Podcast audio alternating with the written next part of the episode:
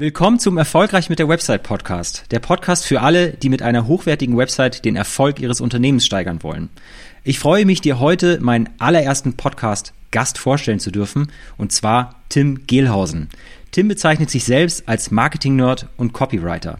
Seine Berufung ist es, Online-Experten dabei zu helfen, fesselnde Werbetexte zu schreiben und das ohne dabei verkäuferisch oder aufdringlich zu wirken. Tim weiß, von was er redet, denn er hat mittels Online-Marketing sein Abnehmbuch Klick im Kopf vermarktet und damit innerhalb eines Jahres siebenstellige Umsätze gemacht und damit den Two Commerce Club Award von ClickFunnels gewonnen. Hallo Tim, freut mich, dass du dabei bist.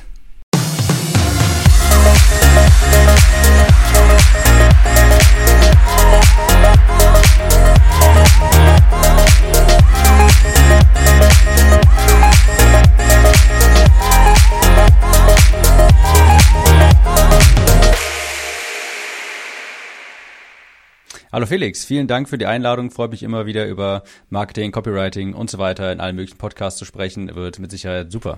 Wunderbar. Ja, ich habe Tim eingeladen, da er professioneller Werbetexter ist und ich äh, immer wieder den Eindruck habe, dass klassische B2B-Unternehmen scheinbar nicht erkennen, welchen Einfluss Werbetexte auf den Erfolg ihrer Website haben. Tim, kannst du uns erzählen, warum gute Werbetexte auch für klassische Firmenwebseiten wichtig sind und was Unternehmen verpassen, wenn sie dieses Potenzial nicht nutzen? Ja, sehr gerne. Ich bemühe da immer eine Metapher. Und zwar kann man sich vorstellen, also Felix, kannst du dir vorstellen, du betreibst einen Schuhladen und du verkaufst dann natürlich einfach ganz normal Schuhe und dann hast du dort auch einen Verkäufer eingestellt, der natürlich die Kunden beraten soll und denen auch Schuhe verkaufen soll. Und jetzt kann man sich vorstellen, da kommt ein Kunde in deinen Laden, kommt ein Kunde in deinen Laden und dann kommt der Verkäufer, den du eingestellt hast, läuft auf den Kunden zu und fragt, kann ich dir helfen? Kann ich Ihnen helfen? Und die Kundin sagt, ja, sehr gerne, ich suche etwas für den regnerischen Herbst, ein paar Schuhe, können Sie mir was empfehlen? Und dann sagt dein Verkäufer, nein, kann ich nicht, keine Ahnung, ich kann Ihnen nicht weiterhelfen. Das wäre ja natürlich so im realen Leben kann man sich vorstellen, das ist sehr seltsam. So, also da würde man ja Geld auf der Straße liegen lassen, weil der Verkäufer nicht gut ausgebildet ist. Aber dasselbe passiert jeden Tag, tausendfach teilweise im Internet.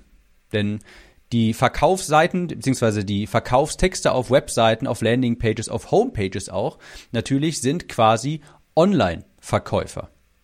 Nur mit dem kleinen Unterschied, dass die Texte nicht nur mit einer Person reden, ja, so wie ein richtiger Verkäufer im Laden, der kann nur mit einer Person reden, aber die Verkaufstexte, die reden gleichzeitig mit 10, 100 oder auch 10 Millionen Leuten, je nachdem, wie viele Leute eben auf der Webseite sind. Also jeden Tag ist das so, wenn man sich diese Metapher mal anschaut, jeden Tag kommen Kunden in deinen Laden, ja, auf, dem, auf der Internetseite, auf den Landingpages, suchen nach äh, kompetenter Beratung und müssen diese, den Laden leider wieder verlassen, weil sie nicht überzeugt worden sind durch die Texte, die da draufstehen. Also Texte darf man nicht einfach nur als Worte ansehen, sondern das sind wirklich Online-Verkaufspersonen, die unendlich skalierbar sind. Und da macht es natürlich auch Sinn, dort dann einen professionellen Verkäufer und einen Berater dort auch einzusetzen. Also jeden Tag kommen potenzielle Kunden quasi in deinen Laden, ja, auf deine Webseiten und verlassen ihn wieder, weil sie eben nicht gut beraten wurden. Und das ist jedes Mal lässt man natürlich auch was auf der Straße liegen. Ja, also das ist so der, äh, der Sinn hinter diesen ganzen Werbetexten, warum es natürlich auch Sinn macht, da mal Zeit und auch Geld rein zu investieren, richtig gute Texte auf seinen äh, Landingpages und auf seiner Homepage zu haben. Da gebe ich dir vollkommen recht, Tim. Das ist auch äh, mehr oder weniger das in äh, langer Ausführung, was ich oft meinen Kunden sage. Ich sage da auch oft, die äh, Website ist einfach ein 24-7 Vertriebsmitarbeiter, der kein Wochenende kennt und auch keinen Urlaub und immer für dich im Einsatz ist. Nur jetzt ist es dein Credo, äh, fesselnde Werbetexte zu schreiben, ohne dabei verkäuferisch und aufdringlich zu wirken. Das ist was, was ich dann öfters mal bei Kunden sehe, wenn es um das Thema Texte und gute Werbetexte geht, dass sie einfach Angst haben, äh, ja, genau das Gegenteil zu erwirken, nämlich aufdringlich und äh, zu verkäuferisch. Was macht aus deiner Sicht gute Werbetexte aus? Das teile ich auch vollkommen und ich denke, so diese, also wir alle kennen bestimmt diese aufdringlichen Werbetexte, ähm, die so mit Druck arbeiten und so weiter. Und ich glaube, diese Ära geht auch langsam vorbei, was ich auch sehr gut finde. Und von meiner Sicht aus gute Werbetexte sollen das auch gar nicht sein. Die sollen vor allem authentisch sein und, was ganz wichtig ist, kundenbasiert. Anders gesprochen könnte man sagen, richtig guten Werbetexten geht sehr viel Recherche voraus, indem man recherchiert, wer ist überhaupt mein idealer Kunde, was will der überhaupt haben, was hat er für Schmerzpunkte, wie kann ich dem auch wirklich weiterhelfen. Und es geht einfach nur darum, quasi eine klare Kommunikation herzustellen, also den Nutzen darzulegen für den Gegenüber, für den Kunden. Ja, da gibt's eine andere Metapher für, ich beschreibe das immer so, dein Kunde steht unter einer Regenwolke, das sind quasi so seine, der hat eine Vorhersituation und du kannst dem zu einer Sonnensituation helfen, also zu seinen Wünschen und so weiter und du musst ihm einfach nur verdeutlichen können, hey, ich kenne deine Probleme, ich kenne deine Regensituation und ich weiß, wie du zur Sonnensituation kommst. Und das ist quasi am Ende des Tages ein guter Werbetext. Der muss überhaupt nicht aufdringlich sein, sondern ganz im Gegenteil, der ist sehr authentisch, kundenbasiert, dem geht viel Recherche voraus.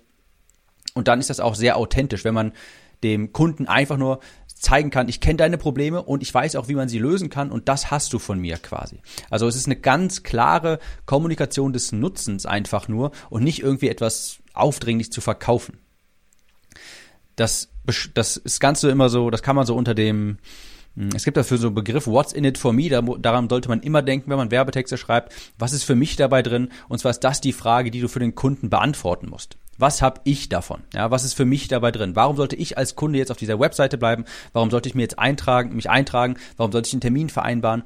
Was auch immer, in deinen Werbetexten musst du deinem äh, Gegenüber beantworten, what's in it for me? Was habe ich davon?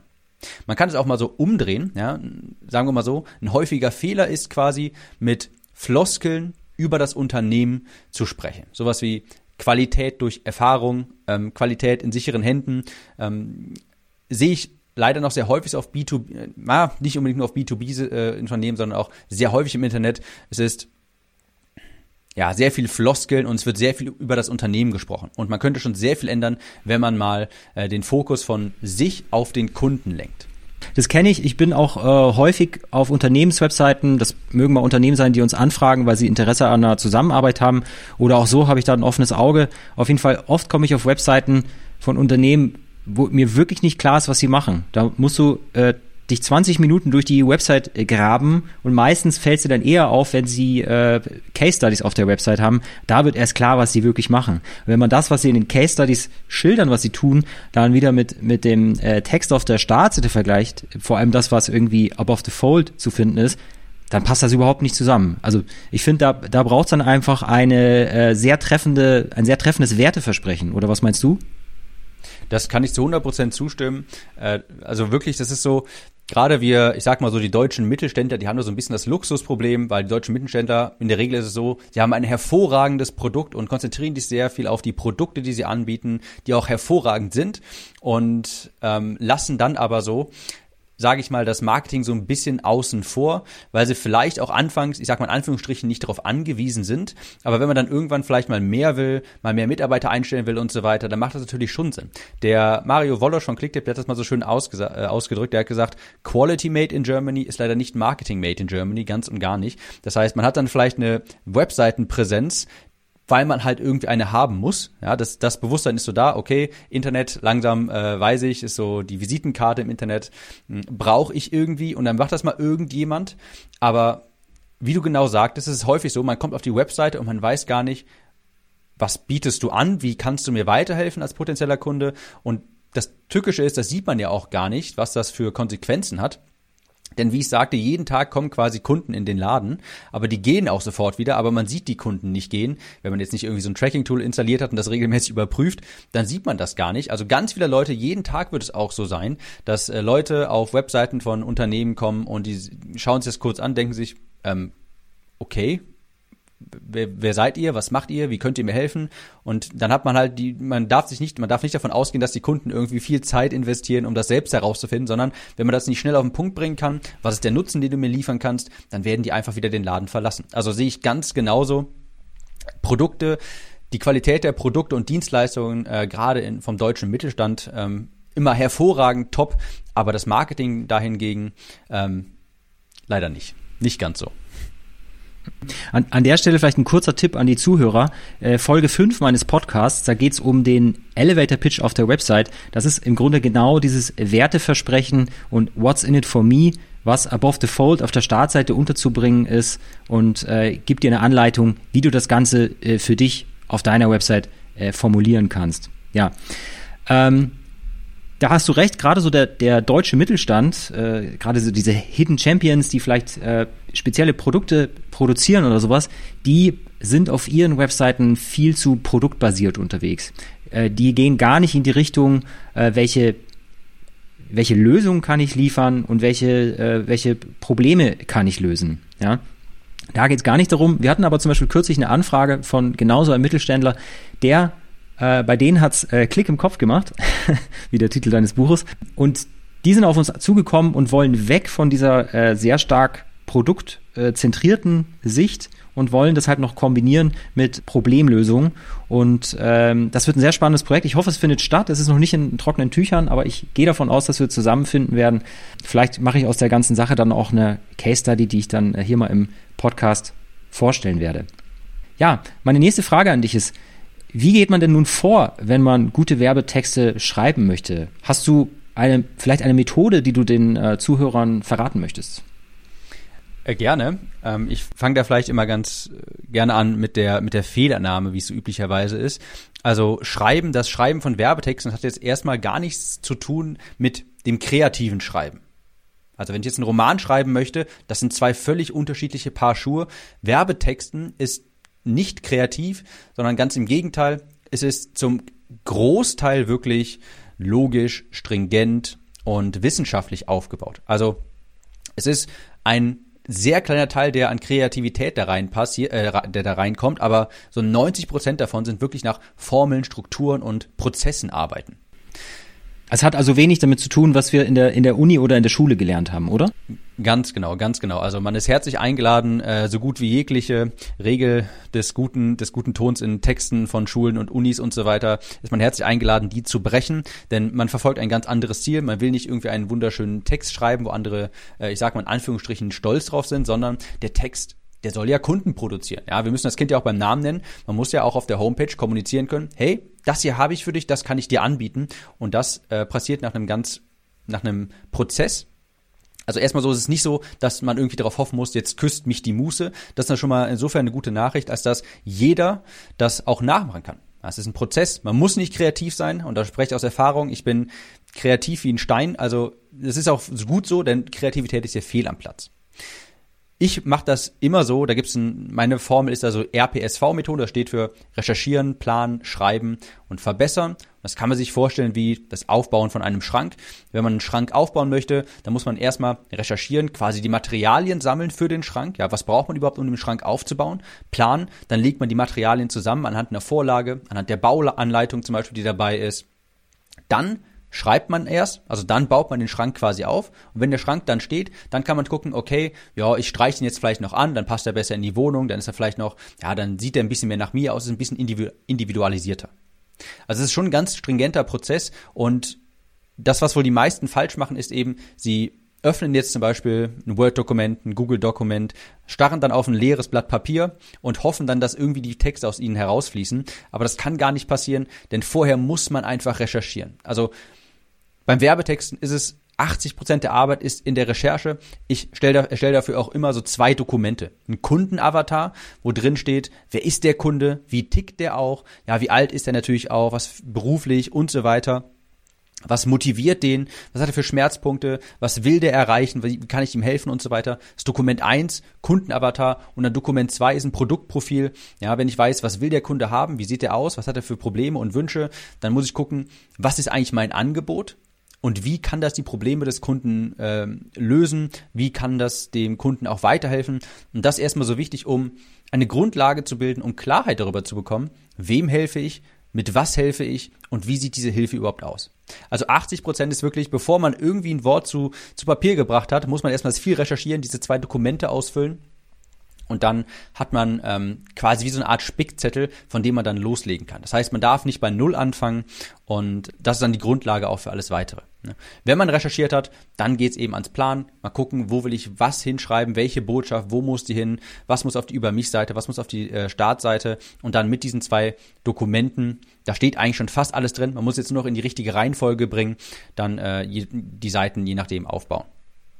Und dann am Ende kann man mal gucken, okay, jetzt habe ich so einen ersten Vorschlag hier, das sieht schon ganz gut aus, mal gucken, äh, da habe ich so eine Checkliste entwickelt, ja, ist das, überprüft man seine Texte. Ist das klar? Weiß der Kunde, was damit gemeint ist? ist kommt der Nutzen raus? Sind vielleicht auch irgendwo Emotionen aufgewirbelt? Habe ich das vergessen? Also eigentlich relativ simpel, wenn man sich dem Ganzen, wenn man das Ganze wirklich mal methodisch, wenn man da auch wirklich methodisch rangeht und eben nicht einfach nur versucht, auf ja, einfach auf ein weißes Blatt Papier irgendwas hinzuschreiben. Das ist so der größte Fehler, den ich meistens immer sehe. Wenn die Werbetexte nicht aus einem rauskommen, dann liegt das daran, äh, nicht, dass einem an Kreativität und Inspiration mangelt, sondern an Recherche. Also Werbetexte ist auch wirklich etwas, etwas Wissenschaftliches. Also du brauchst einen, du brauchst quasi einen roten Faden, dann startest du genau. mit der mit der Recherche, die macht, wie du sagst, 80 Prozent aus. Die letzten 20 Prozent, das sind dann quasi äh, ja sozusagen Textbausteine, in dem die Ergebnisse deiner Recherche einfließen. Genau. Also es gibt auch noch eine andere schöne Metapher für ähm, das Kochen. Äh, da gibt es das Prinzip des Mise en place. Mise en place heißt so alles an seinem Platz. Das heißt, wenn ich jetzt was kochen möchte, dann habe ich vielleicht hier ein Schälchen, da sind die Paprika drin, da ist, das, da ist der Pfeffer drin, alles voneinander getrennt, da ist das Salz drin, hier sind die Zwiebeln drin und so weiter. Das habe ich erstmal alles vorbereitet und es ist nicht so, dass wenn ich kochen will, dann gehe ich mal zum Kühlschrank, schneide dann die Paprika klein und gucke dann ins Rezept und dann hole ich noch die Zwiebeln oder sowas. Das mache ich alles vorher, füge das so in kleine Schälchen ab, dann nehme ich das Rezept und dann nehme ich die ganzen Zutaten, hier mal ein bisschen, da kommt es das laut Rezept Rezept kommt dann hier, kommen hier die Zwiebeln rein, hier die Paprika, dann ein bisschen Pfeffer drauf und so weiter. So entstehen auch gute Werbetexte. Vorher alles auslegen quasi durch diese zwei Dokumente, Produktprofil und Kundenavatar und dann nach Rezept arbeiten. Mhm. Wenn ich jetzt beim, wenn wir jetzt beim Kochen sind, beim Kochen ist es ja in der Regel egal, ob ich zuerst das Salz hinzufüge oder den Pfeffer. Macht es denn bei deinen äh, Bausteinen, macht die Reihenfolge da was aus? Ja, die macht schon auf jeden Fall was aus. Man ist, ist in gewissem Maße, kommt natürlich darauf an, was für einen Anspruch jetzt man da dran hat, aber im gewissen Maße ist das auch ähm, unterschiedlich. Aber ähm, insofern stimmt das. Äh, es wäre ein sehr stringentes Rezept, wo auch wirklich drin steht, zuerst der Salz, dann der dann das Pfeffer und so weiter. Ähm, ja, also das, das muss, das muss man schon, das folgt schon einer Schritt für Schritt Abfolge. Ja. Und kannst du diese Bausteine benennen oder sprengt das den Rahmen? Also ich kann, es gibt natürlich viele Bausteine dafür. Ich sag mal so, die gängigsten sind natürlich, man könnte sagen, okay, was sind die Schmerzpunkte des Kunden? Also verschiedene, verschiedene Kochrezepte sozusagen. Genau, man könnte sagen, es gibt verschiedene Kochrezepte, ähm, aber so die, ich sag mal so, ein Ei ist zum Beispiel in, in so, so gut wie jedem Kuchenrezept drin, äh, außer es ist jetzt irgendwie veganer Kuchen oder sowas. Also es gibt auch so verschiedene Zutaten, sage ich mal. Ja, das können Schmerzpunkte sein, das können Wünsche sein, das können auch Kaufeinwände sein natürlich oder auch äh, sowas wie die Frage, ist das überhaupt für mich geeignet? Dann gibt es Sektionen auf der Webseite, wo du dann zum Beispiel schreibst, ja, unsere Leistung bietet sich an für diese drei Personengruppen. Das sind Sektionen. Also es gibt da viele, aber so die grundlegenden sind Kaufeinwände, die muss man auf jeden Fall sammeln. Schmerzpunkte des Kunden, Probleme, ja, warum sucht er vielleicht überhaupt eine Lösung wie deine auf? Ja, warum will der jetzt eine neue Webseite haben? Dann Wünsche, was will der damit erreichen? Das muss ich halt kennen, um das platzieren zu können auf den Webseiten. Wunderbar. Also vielen Dank. Das war eine, eine tolle Schilderung, wie man da grundlegend vorgehen kann, äh, um selber Werbetexte zu schreiben. Jetzt hattest du im Vorfeld erwähnt, äh, dass du für einen Kunden, der im B2B-Bereich tätig ist, äh, Case Studies erstellt hast. Magst du uns verraten, welche Erfahrung äh, du da sammeln konntest? Was hast du da äh, genau gemacht?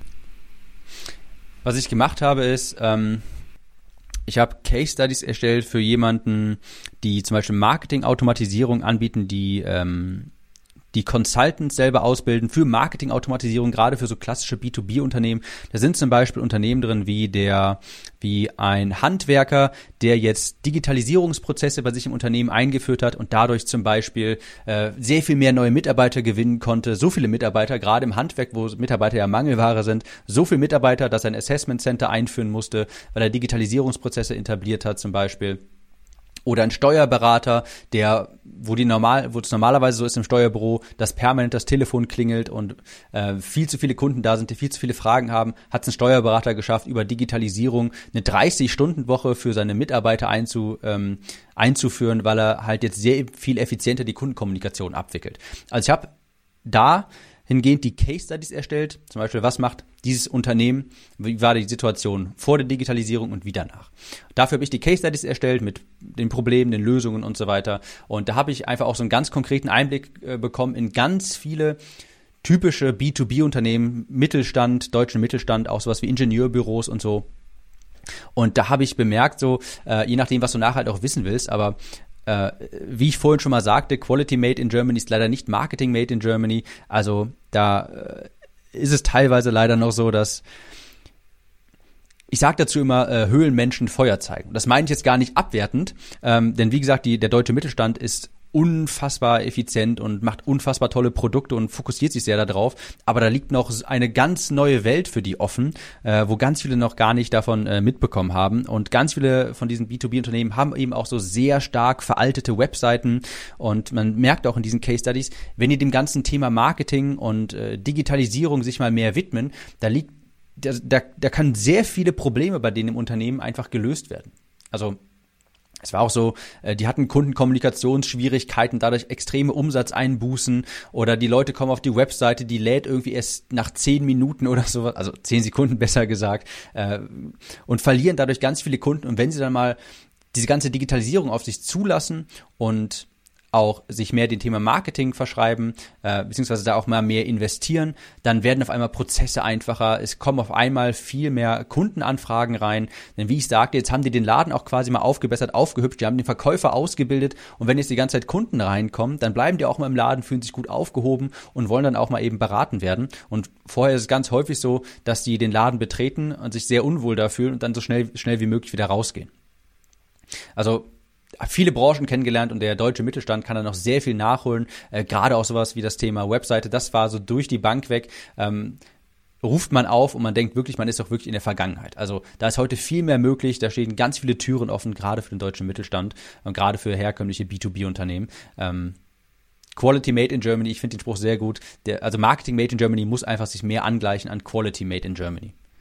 Ja, aber es ist ja eigentlich toll, wenn da so viel Potenzial brach liegt und es auch noch nicht so viele Unternehmen gibt, äh, die dieses Potenzial für sich nutzen, dann kann man da ja, wenn man in diesen Bereich investiert, äh, große Schritte machen momentan. Auf jeden Fall. Man muss dieses Thema, ähm, ich denke, mittlerweile weiß auch jeder so, okay, das muss man langsam mal machen und es ist so ein Bewusstsein dafür da. Und wenn, das, wenn man das mal macht, dann erkennt man einfach, was da für eine Möglichkeit wirklich offen liegt, was man da alles sehr effizient, sehr einfach auch, wie man seine Probleme da sehr schnell lösen kann oder auch einfach ähm, das bestehende Unternehmen. Es muss ja nicht sein, dass jeder immer viel mehr Kunden haben möchte, aber alles im Unternehmen auch reibungsloser ablaufen zu lassen. Ja? Mit besseren Workflows, mit transparenterer Kommunikation, mit digitalen Tools. Und dann merkt man auch, dass man, auch wenn das Hauptziel ist, weiterhin einfach hervorragende Produkte zu machen, dass das auch sehr viel einfacher und sehr viel geschmeidiger gemacht werden kann. Da muss man nur mal so ein bisschen offen für sein. Und ich denke, mittlerweile kommt es aber auch immer mehr und mehr, dass auch der deutsche Mittelstand ähm, sich dafür mehr interessiert. Ja, was ich da immer bemerke, wir machen ja mit einigen Kunden auch, bevor wir überhaupt mit äh, Design und Entwicklung starten, machen wir eine sehr intensive äh, Website-Konzeption. Das sind bei uns immer drei, vier Workshops, wo wir äh, auch einige Teile abdecken, die du jetzt schon erwähnt hast. Und ich merke immer, das geht wirklich tief in die Essenz des Unternehmens rein und äh, da merkt man, dass die oft auch bei ihrem eigenen ähm, Businessplan oder ihrem Unternehmenskonzept oft noch Lücken haben. Und das Tolle ist dann zu sehen, wie die das dann, eigentlich wollten sie nur eine neue Website, aber dann fangen sie das wirklich nochmal aufzuarbeiten und werden sich überhaupt nochmal im Klaren darüber, wer ist denn unser Kunde? Ja, was, was ist, was ist unsere Leistung? Was sind die, die Probleme, die wir, die die haben? Wie können wir, können, wie können wir die effizient lösen und wie können wir, ja, wie können wir Engpässe lösen und wie können wir Mehrwert liefern? Ähm, du hast gerade auch noch gesagt, äh, mehr Kunden erreichen dadurch. Was ich bei Dienstleistern auch oft sehe, die wollen gar nicht unbedingt mehr Kunden haben, sondern die wollen die richtigen Kunden haben. Ähm, was sagst du, was sagst du äh, dazu? Wie kriege ich über Texte auf der Website die, nicht mehr Kunden, sondern die richtigen Kunden? Ja, da äh, kann ich, habe ich sogar gerade ähm, eine eine Case Study vor Augen im Kopf, äh, die ich auch durchgeführt hatte. Das war von einer Marketingagentur, die hat Bauchladen angeboten quasi, die hat alles Mögliche angeboten, ein bisschen SEO, äh, auch ein bisschen Facebook-Anzeigen, ein bisschen Google-Anzeigen, so alles, was man eben so brauchte. Das Problem war da dadurch natürlich, a, man ist immer sehr stark im Vergleich zu anderen, ja, man kann einfach gucken, okay, das bietet mir diese Person an, das aber auch die andere, ja, okay, dann nehme ich halt die günstigere, wenn da jetzt kein irgendwie Vorteil kommuniziert wurde, und ähm, man konnte sich nie so wirklich auf, man hatte eben für, für jeden Kunden musste man so das Rad neu erfinden. Und da war die Lösung, da war die Lösung für diesen Dienstleister, für diese Agentur eben, ich spezialisiere mich jetzt auf eine bestimmte Nische, wo ich konkurrenzlos bin oder wo es extrem wenig Konkurrenz gibt. Das heißt, ich biete nur noch das hier an, einen bestimmten, einen bestimmten Anteil dieser, dieser ähm, des Leistungsspektrums, bin dadurch natürlich auch aus der Konkurrenz, wie gesagt, raus so ein Stück weit, ja, wenn ich jetzt nicht einfach nur eine ähm, eine bestimmte Agentur bin, die alles Mögliche anbietet, so wie ganz viele andere auch, sondern wenn, wenn der Kunde halt weiß, okay, ich möchte Automatisierungen haben, dann muss ich zu dieser Agentur gehen. Und allein schon durch diese Spezialisierung, dass man ähm, sich festlegt, wir sind die Agentur dafür, ja, für dieses spezielle Problem. Wir bieten diese ähm, diese einzigartige Lösung an. Wir sind ein Unikat. Dadurch bekommt man schon mal sehr viel mehr Aufmerksamkeit. Also es ist ein ganz äh, schlimmer Fehlschluss zu glauben, dass wenn man sich spezialisiert, wenn man äh, ein, sich eine Nische spezielle aussucht, dass man dadurch irgendwie weniger Menschen erreicht. Ganz im Gegenteil. Es kommen sehr viel mehr Leute auf einen zu, weil man eben viel besser die Schmerzpunkte auch ansprechen kann. Wenn man jetzt so ganz allgemein ist, wenn man jetzt ganz allgemein irgendwie sich um Rückenschmerzen kümmert oder sowas, dann ist man immer so ein bisschen vergleichbar mit anderen. Man, ist, man sticht nie irgendwie aus der Masse hervor. Wenn man das jetzt aber ganz speziell macht, ich vergleiche es auch immer mit mir. Ich habe mich damals in meinem Abnehmprojekt oder auch heute noch, äh, ne, ganz früher habe ich mich spezialisiert, äh, habe gesagt, ich helfe stark übergewichtigen Männern über 100 Kilo ja, dabei zum Uhu zu werden.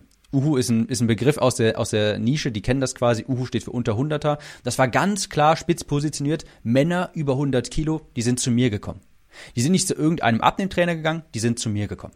Später kann man das immer noch ausweiten, wenn man dann, sagen wir mal, wenn man ähm, mehr Kunden dadurch gewonnen hat und auch bessere Pre höhere Preise verlangen konnte, dann kann man immer noch sagen, okay, ich bin jetzt der Abnehmtrainer vielleicht nicht nur für Männer, aber für Menschen über 100 Kilo und später, das, da steht einem ja noch die Welt offen, was man später machen möchte.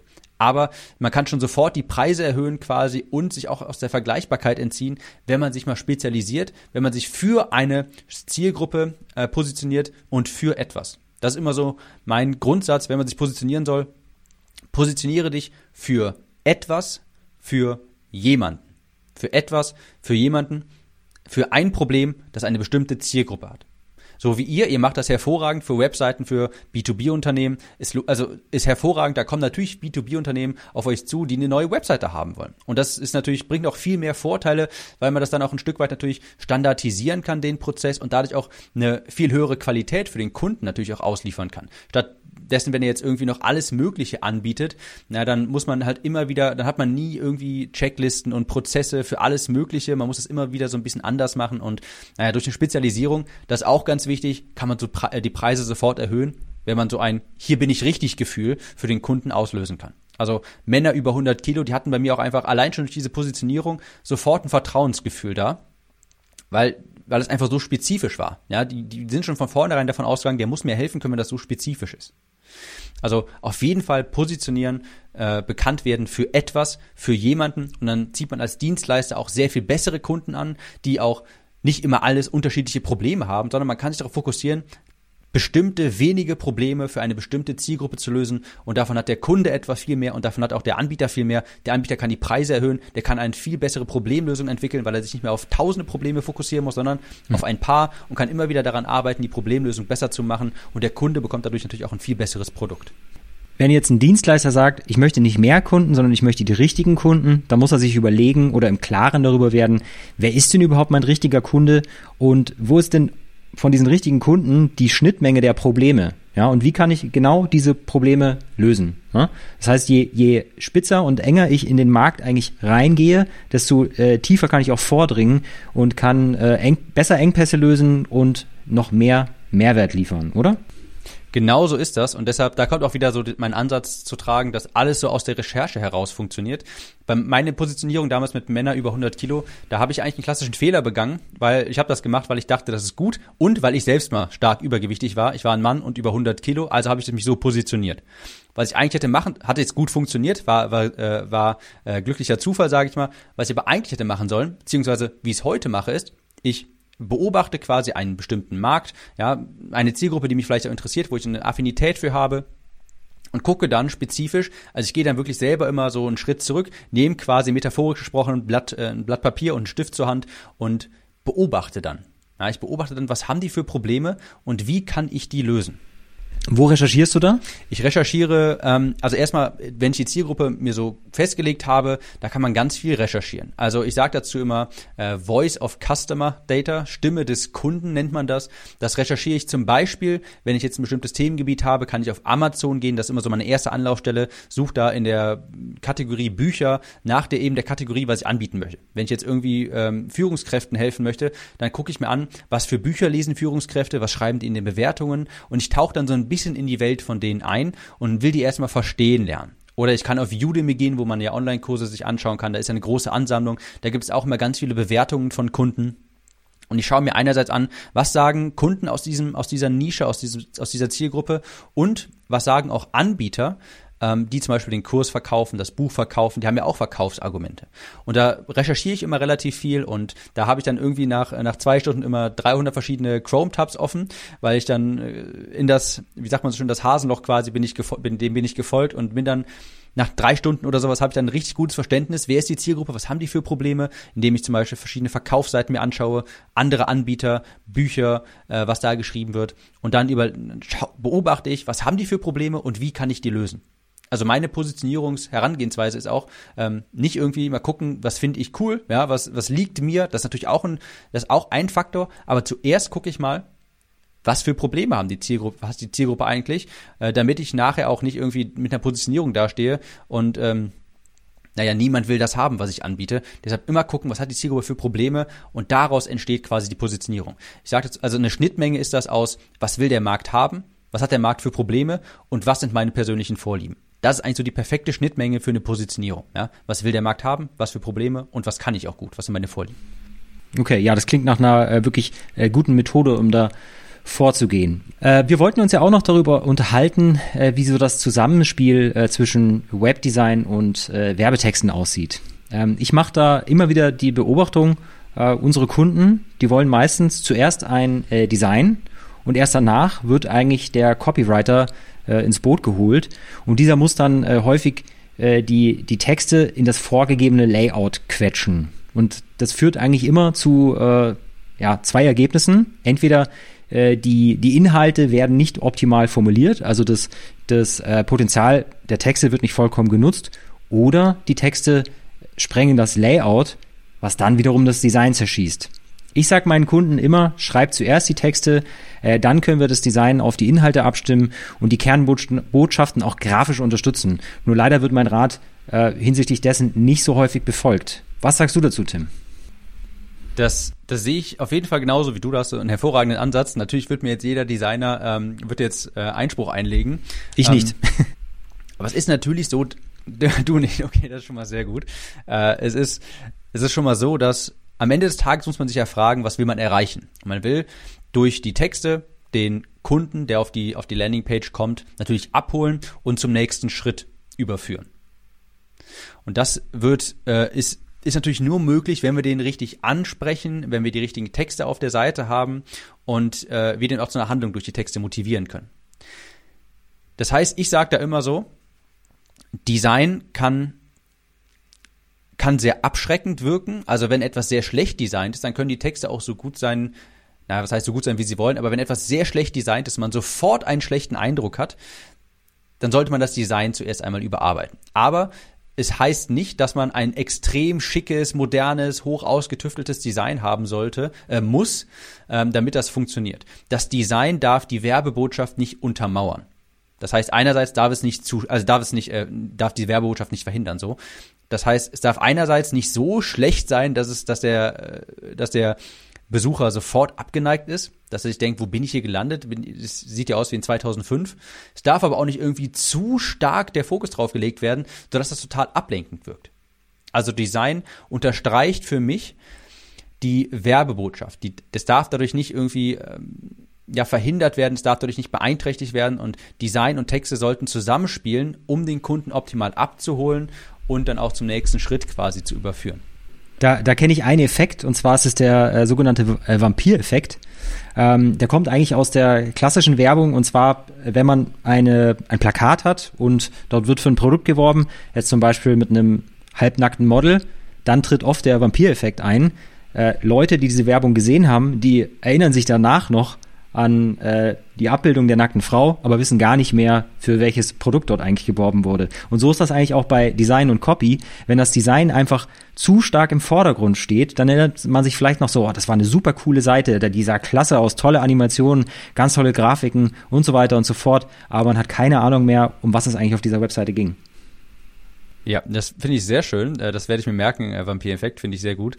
Äh, genauso ist es im Endeffekt auch. Wenn es zu schlecht ist, bleibt das so in Erinnerung und sehr schlechter Eindruck. Wenn es zu viel ist, dann äh, bleibt es eben auch in, in, äh, in, Erinnerung. Was, was so für mich ideal ist, der Kunde kommt auf die, auf die Landingpage Und er, sein Fokus ist direkt auf den Texten, er weiß sofort, wo er hinschauen soll und das kann Design natürlich auch unterstützen. Ja, das kann Design farblich mit äh, Grafiken und so weiter unterstützen, aber es darf nicht ablenkend wirken.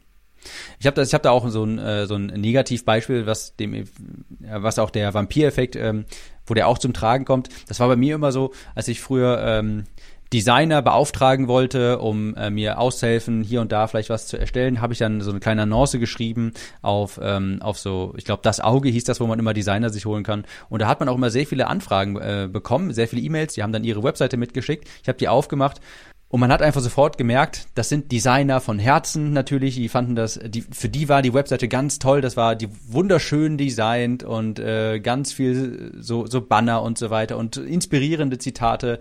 Das Problem war nur, ich als Kunde, ich wusste einfach nicht, wer bist du, wie kannst du mir helfen und was hast, was kannst du für mich tun? Aber da waren ganz viele inspirierende Zitate, das war äh, schöne Farbverläufe und so weiter.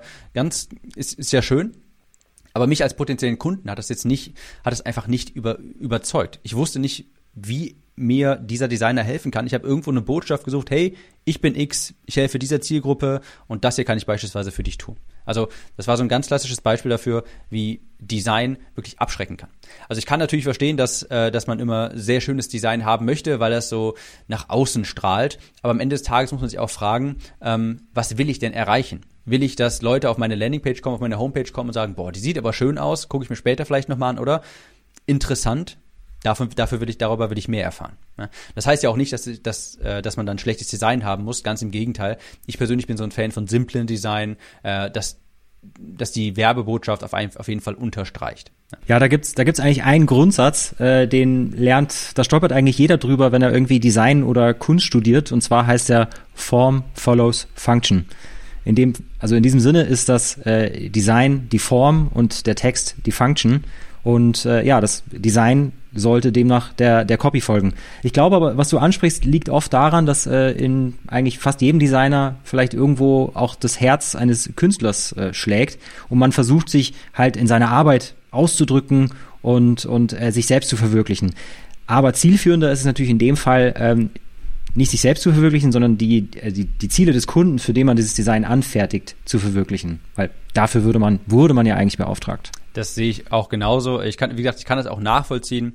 Ähm, ich glaube nämlich auch, die Designer wollen es dann über die Webseite äh, quasi sich selbst ausdrücken und das Design in den Vordergrund stellen, weil sie da natürlich auch stolz drauf sind, kann ich verstehen. Ähm, ich habe mittlerweile, wie gesagt, ich sagte immer, am Ende des Tages muss man sich fragen, was will ich jetzt damit erreichen? Will ich, dass meine Webseite sehr schön aussieht und ähm, alle mich beglückwünschen, wie toll die doch aussieht? Oder will ich damit halt auch ähm, ja, Kunden gewinnen? Will ich damit halt auch irgendwie mein Geschäft vorantreiben? Und da muss man halt auch, da muss man gucken, dass man die richtigen Prioritäten setzt und dass auch zu schickes Design eben nicht zu abschreckend ist. Denn am Ende des Tages ist es nicht so, dass, also ein Design kann sehr förderlich sein und kann sehr viel Vertrauen wecken, ist ein sehr wichtiger Bestandteil, aber am Ende des Tages ist die Werbebotschaft das, was ähm, ja, die Kunden generiert, beziehungsweise ja, den nächsten Schritt, den man im Sinn hat. Ja? Ob es eine Terminbuchung ist, was auch immer. Ja, also ein professionelles Webdesign ist mindestens genauso wichtig wie äh, professionelle Werbetexte. Du musst halt beides im Einklang sein. Ähm, genau, wenn ein Unternehmen jetzt für seine Website gute Werbetexte haben möchte, dann gibt's ja eigentlich zwei Möglichkeiten. Entweder sie engagieren einen professionellen Copywriter oder sie gehen das Thema selbst an. Äh, wo sollte man deiner Meinung nach anfangen, äh, wenn man das Thema selbst angehen möchte? Gibt es Bücher oder sonstiges, äh, was du da empfehlen kannst? Also zuallererst möchte ich sagen, das sollte man auf jeden Fall in, in äh, fremde, Hände, fremde Hände abgeben. Denn ähm, es ist ein sehr wichtiges Thema, da sollte man wie zum Beispiel zu einer Agentur wie, wie eure gehen und das auch wirklich da äh, extern beauftragen lassen. Es ist ein extrem wichtiges Thema, was, äh, wo wirklich was direkt quasi am Umsatzhebel steht. Ähm, damit, wenn man eine professionelle Homepage hat, so wie ihr die immer macht, ähm, das ist natürlich eine Umsatzsteigerung. Damit erreicht man viel mehr Menschen, damit kann man viel mehr Menschen von seinem Produkt überzeugen. Also das sollte man auf jeden Fall in professionelle Hände geben. Definitiv, äh, da sollte man nicht versuchen, sich das irgendwie selbst äh, vielleicht hier und da noch durch ein so nebenbei irgendwie mit einer Stunde am Abend sich das irgendwie selbst beizubringen. Ähm, dafür ist das viel zu wichtig, das sollte man auf jeden Fall äh, zum Beispiel an eure Agentur auslagern. Definitiv.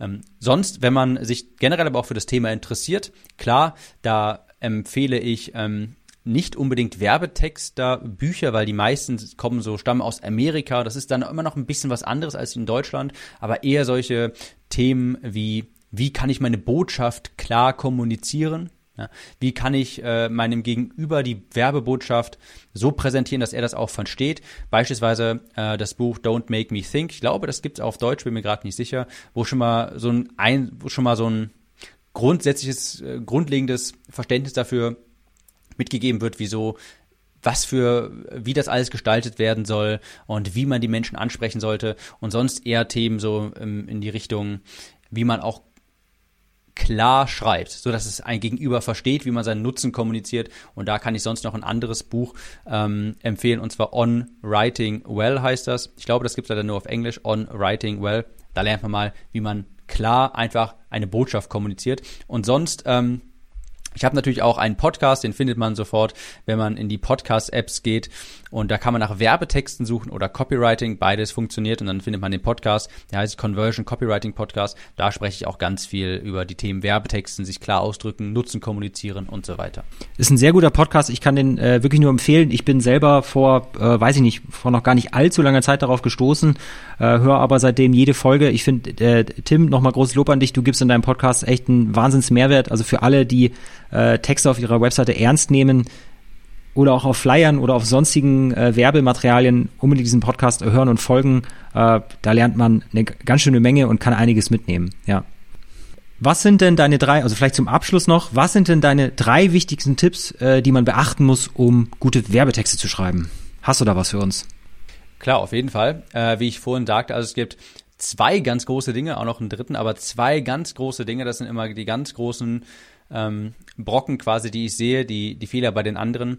Ähm, nicht irgendwie aus seiner eigenen Perspektive über sich, über das Unternehmen schreiben, ähm, wie lange man auch schon am Markt ist und wie toll man ist und äh, dass es äh, jetzt schon in Familienhand ist seit äh, x Generationen, sondern erstmal immer recherchieren, den Kunden recherchieren und den Kunden auch in den Mittelpunkt stellen. Ja, denn am Ende des Tages muss man ja jemand anderen darüber, davon überzeugen, in ein Produkt, in eine Dienstleistung oder was auch immer zu investieren. Und es ist ja immer jemand anderes, der quasi in den Laden kommt und äh, da muss man natürlich über seine Bedürfnisse sprechen. Also erstmal immer recherchieren. Wie gesagt, ich versuche das ganze Thema Werbetexten zu entmystifizieren. Äh, das hat nichts mit Kreativität zu tun. Ich versuche das immer in einen stringenten Prozess zu fassen und das fängt für mich immer mit Recherche an und das auch auf zwei Dokumenten festhalten. Ich dachte so immer Kundenavatar rausfinden, wer ist das, wem, wem helfen wir hier eigentlich, äh, wie muss der auch angesprochen werden. Ist ja ganz logisch, wenn ich jetzt eine Zielgruppe habe, irgendwie die durchschnittlich 20 ist, ähm, ganz jung ist, Studenten, die äh, müssen natürlich ganz anders angesprochen werden wie, ähm, sage ich mal, Führungskräfte oder sowas, ja, die vielleicht schon 45 Jahre und älter sind. Also da muss man natürlich sich, muss man einfach verstehen, die Texte, die ähm, richten sich an den Kunden. Also immer recherchieren und das Ganze auch ernst nehmen, einen Kundenavatar erstellen und ein Produktprofil, womit man weiß, für diese Zielgruppe können wir diese Probleme lösen und diese Chancen auch ermöglichen. Also Punkt Nummer eins ist immer recherchieren, immer recherchieren und vom Kunden ausgehen. Punkt Nummer zwei habe ich vorhin auch schon mal genannt, ist diese Frage, what's in it for me? Die muss man immer für den Kunden beantworten, was ist für mich dabei drin? Warum sollte ich das jetzt machen?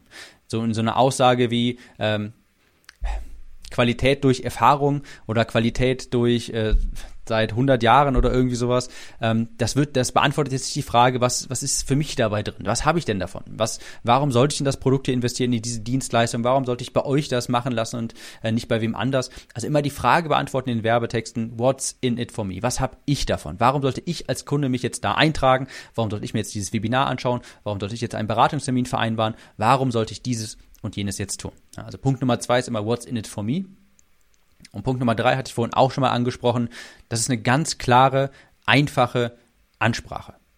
Eine ganz klare, einfache Ansprache. Das klingt jetzt erstmal nicht aufregend, aber was ich damit meine ist, dass ganz viele Leute ähm, sich in so einer Expertenblase befinden, sage ich mal, und sich in ihrem Themengebiet super auskennen, eine sehr hohe Expertise haben und das auf, auch auf andere projizieren quasi und davon ausgehen, der versteht mich schon, wenn ich dieses und jenes Fremdwort benutze, wenn ich dieses und jenes Jargonwort benutze, also wenn ich ja äh, ist so ähnlich, kann man sich das vorstellen, wenn man beim Arzt ist und der benutzt ganz viele Fachtermini, ganz viele Fachsprache, du verstehst dann davon auch nichts. Und genauso ist das auch, dafür muss man kein Arzt sein, das ist auch ganz einfach, wenn man eine hohe Expertise in anderen Bereichen hat, wenn man es nicht schafft, dem anderen ganz klar in ganz einfacher Sprache zu vermitteln, hey, ich kann dir dabei helfen, dieses Problem zu lösen, so können wir dir helfen, dann verliert man eine ganze Menge Leute.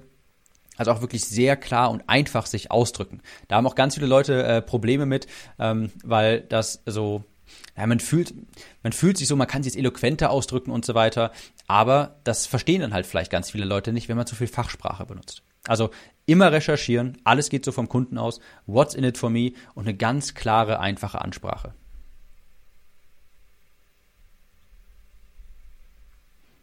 Wunderbar, super, danke dir. Gut, dann denke ich, haben wir das Interview im Kasten. Ich danke dir äh, absolut für die Zeit, die du dir genommen hast. Äh, ich denke, wir haben äh, für die Zuhörer einen ganz guten Mehrwert liefern können. Ähm, Tim, ich wünsche dir einen schönen Tag noch.